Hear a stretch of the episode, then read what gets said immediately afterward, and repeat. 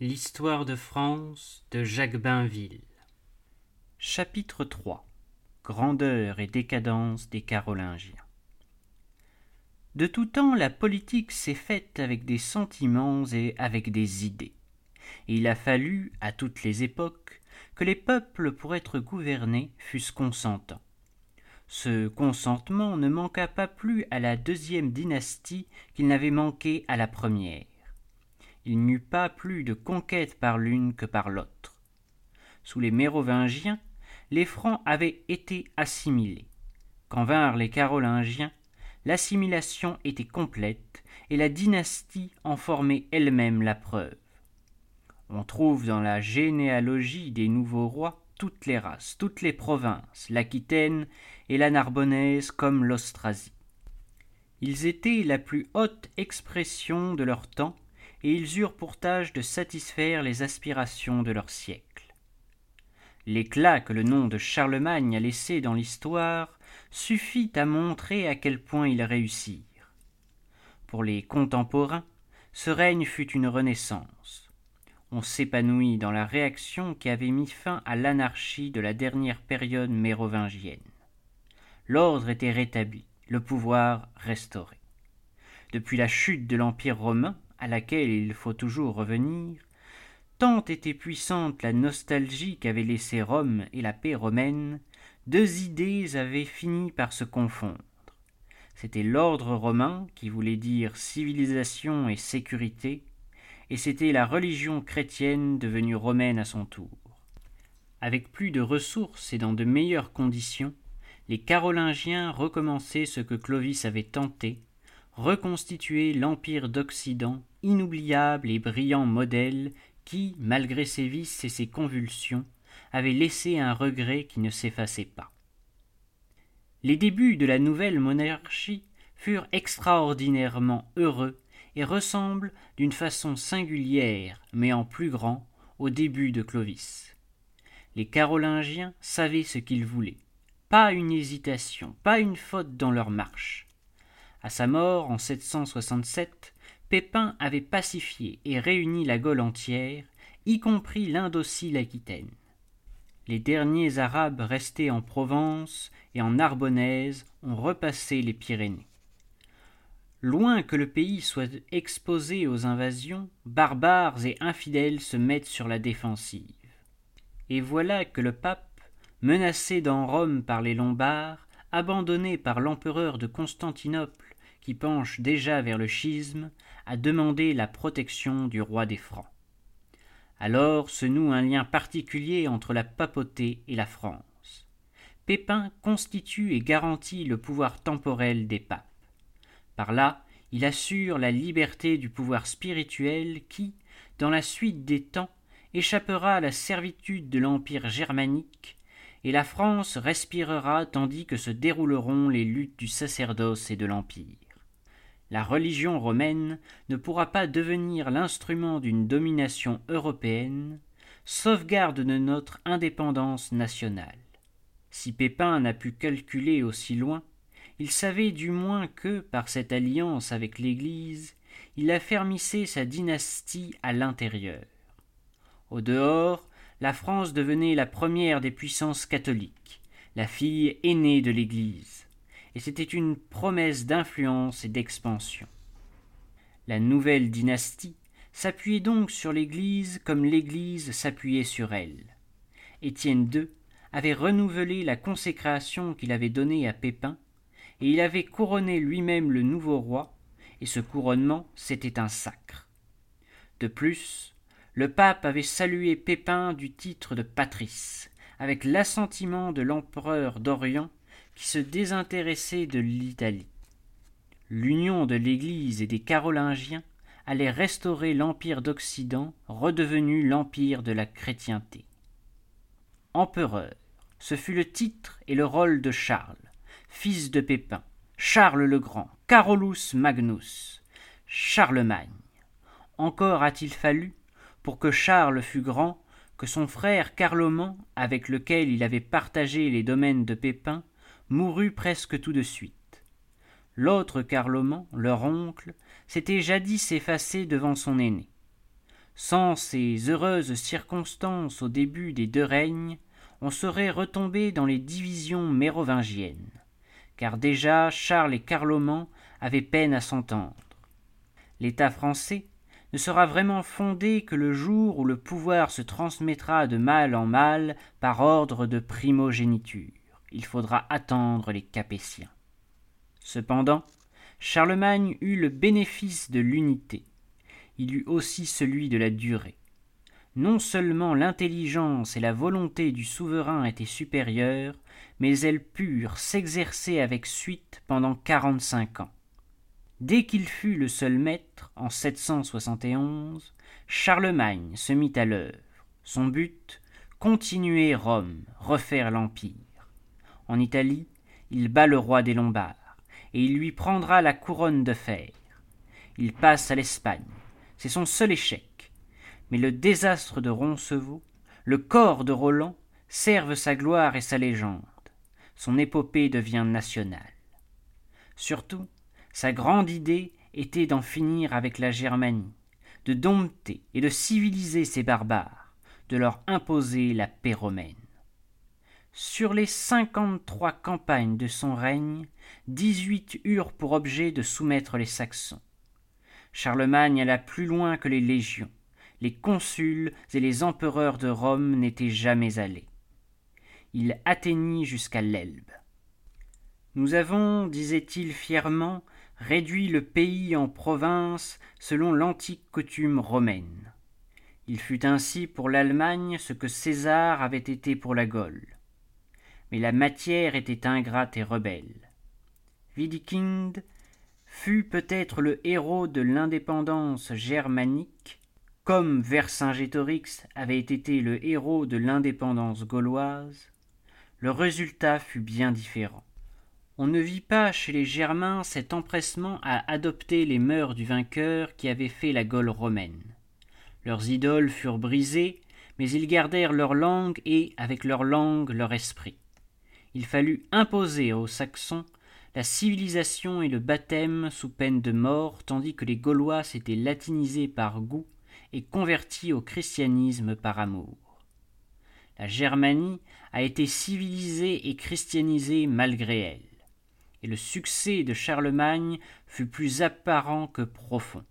Pour la Francie, les peuples d'outre-Rhin, réfractaires à la latinité, restaient des voisins dangereux, toujours poussés aux invasions, l'Allemagne revendique Charlemagne comme le premier de ses grands souverains nationaux. C'est un énorme contresens. Ces faux Césars n'ont jamais suivi l'idée maîtresse, l'idée romaine de Charlemagne, une chrétienté unie. Les contemporains s'abandonnèrent à l'illusion que la Germanie était entrée dans la communauté chrétienne, acquise à la civilisation, et qu'elle cessait d'être dangereuse pour ses voisins de l'Ouest. Ils furent un peu comme ceux des nôtres qui ont eu une confiance dans le baptême démocratique de l'Allemagne pour la réconcilier avec nous. Cependant, Charlemagne avait recommencé Marc Aurèle et Trajan. Il avait protégé l'Europe contre d'autres barbares, slaves et mongols. Sa puissance s'étendait jusqu'au Danube. L'empire d'Occident était restauré comme il l'avait voulu. Il ne lui manquait plus que la couronne impériale. Il l'a reçu des mains du pape en l'an 800, et les peuples, avec le nouvel Auguste, crurent avoir renoué les âges. Restauration éphémère. Mais le titre d'empereur gardera un tel prestige que, mille ans plus tard, c'est encore celui que prendra Napoléon. De l'Empire reconstitué, Charlemagne voulut être aussi le législateur. Il organisa le gouvernement et la société le premier, il donna une forme à la féodalité, née spontanément dans l'anarchie des siècles antérieurs et qui, par conséquent, n'avait pas été une invention ni un apport des envahisseurs germaniques. Lorsque l'État romain puis l'État mérovingien avaient été impuissants à maintenir l'ordre, les faibles, les petits avaient cherché aide et protection auprès des plus forts et des plus riches qui, en échange, avait demandé un serment de fidélité. Je te nourrirai, je te défendrai, mais tu me serviras et tu m'obéiras. Ce contrat du seigneur à vassal était sorti de la nature des choses, de la détresse d'un pays privé d'autorité et d'administration, désolé par les guerres civiles. Les Carolingiens eux-mêmes avaient dû leur fortune à leur qualité de puissants patrons qui possédaient une nombreuse clientèle. L'idée de Charlemagne fut de régulariser ces engagements, de les surveiller, d'en former une hiérarchie administrative et non héréditaire où entraient des hommes de rien et dont le chef suprême serait l'empereur. Charlemagne voyait bien que la féodalité avait déjà des racines trop fortes pour être supprimée par décret. Il voyait aussi qu'elle pourrait devenir dangereuse et provoquer le morcellement de l'autorité et de l'État. Il voulut dominer ce qu'il ne pouvait détruire. Le souverain lui-même, en échange de services civils et militaires, concéda, à titre révocable, à titre de bienfait, bénéfice, des portions de son domaine, allégeant ainsi la tâche de l'administration, s'attachant une autre catégorie de vassaux. Ce fut l'origine du fief. Et tout ce système, fondé sur l'assistance mutuelle, était fort bien conçu. Mais il supposait, pour ne pas devenir nuisible, pour ne pas provoquer une autre anarchie, que le pouvoir ne s'affaiblirait pas et que les titulaires de fiefs ne se rendraient pas indépendants et héréditaires, ce qui ne devait pas tarder. D'ailleurs, il ne faudrait pas croire que le règne de Charlemagne eût été un âge d'or où les hommes obéissaient avec joie. Le besoin d'ordre, le prestige impérial conféraient à Charles une dictature. Il en usa. Ses expéditions militaires, plus d'une par an, coûtaient cher elle n'était pas toujours suivie avec enthousiasme. Il fallut que Charlemagne eût la main dure, et il eut affaire à plus d'un ganelon. À sa mort, les prisons étaient pleines de grands personnages dont il avait eu sujet de se plaindre ou de se méfier. Son gouvernement fut bienfaisant parce qu'il fut autoritaire.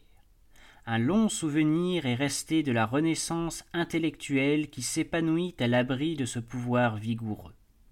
Encore une fois, la civilisation, héritage du monde antique, était sauvée. C'était un nouveau relais avant de nouvelles convulsions. Au fond, l'empire de Charlemagne était fragile parce qu'il était trop vaste. Il ne tenait que par le génie d'un homme. Dans une Europe où des nations commençaient à se différencier, refaire l'empire romain était un anachronisme. Charlemagne avait dû fixer sa résidence à Aix-la-Chapelle, c'est-à-dire à, mi-chemin entre l'Elbe et la Loire, de manière à n'être éloigné d'aucun des points où des mouvements pouvaient se produire. Ce n'était pas une capitale, c'était un poste de surveillance. Un peu avant sa mort, qui survint en 814, Charlemagne eut des pressentiments funestes pour l'avenir. Ces pressentiments ne le trompaient pas. Après quatre générations de grands hommes, la vigueur des Pipinides était épuisée. Leur bonheur aussi. L'empereur Louis était un faible.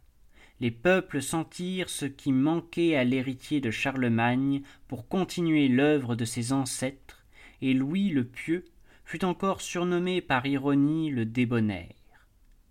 Dès qu'il règne, la belle machine construite par son père se dérange. Des révoltes, des conspirations éclatent, des partis se forment, les évêques eux-mêmes s'en mêlent. La majesté impériale n'est plus respectée.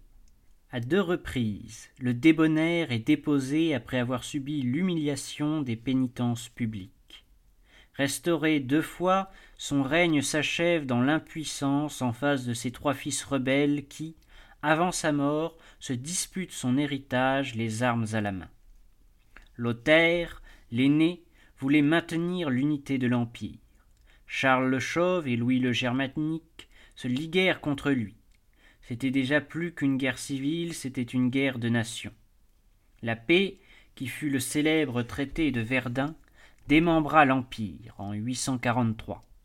Étrange partage puisque Louis avait l'Allemagne, Lothaire une longue bande de pays qui allait de la mer du Nord jusqu'en Italie avec le Rhône pour limite à l'ouest, tandis que Charles le Chauve recevait le reste de la Gaule. L'unité de l'Empire carolingien était rompue. De cette rupture, il allait mourir encore plus vite que la monarchie mérovingienne n'était morte. Les partages étaient l'erreur inguérissable de ces dynasties d'origine franque. Celui de Verdun eut, en outre, un résultat désastreux. Il créait entre la France et l'Allemagne un territoire contesté, et la limite du Rhin était perdue pour la Gaule. De ce jour, la vieille lutte des deux peuples prenait une forme nouvelle. La France aurait à reconquérir ses anciennes frontières, à refouler la pression germanique. Après plus de mille ans et des guerres sans nombre, elle n'y a pas encore réussi. Nous devons un souvenir à celui des petits-fils de Charlemagne auquel la Gaule échut. De même que Louis le Germanique fut tout de suite un roi allemand, son frère, Charles le Chauve, se nationalisa et fut un roi français. Il eut à cœur de retrouver les provinces de l'Est. Le royaume de Lothaire n'était pas viable. Faute d'avoir pu garder toute la Lotharingie ou la Lorraine, Charles du moins écarta le roi allemand le plus loin possible. Malheureusement, il fut égaré par la chimère impériale et s'épuisa à vouloir reconstituer l'empire carolingien. Mais il n'avait pas laissé de prescription s'établir contre la France. Il n'avait pas rétabli l'unité de l'empire, il avait affirmé l'unité française. C'était une idée nationale. Pour qu'elle vécût, il n'était pas inutile qu'elle eût été proclamée avant la disparition de l'État carolingien. Cette idée vivrait. D'autres allaient la recueillir.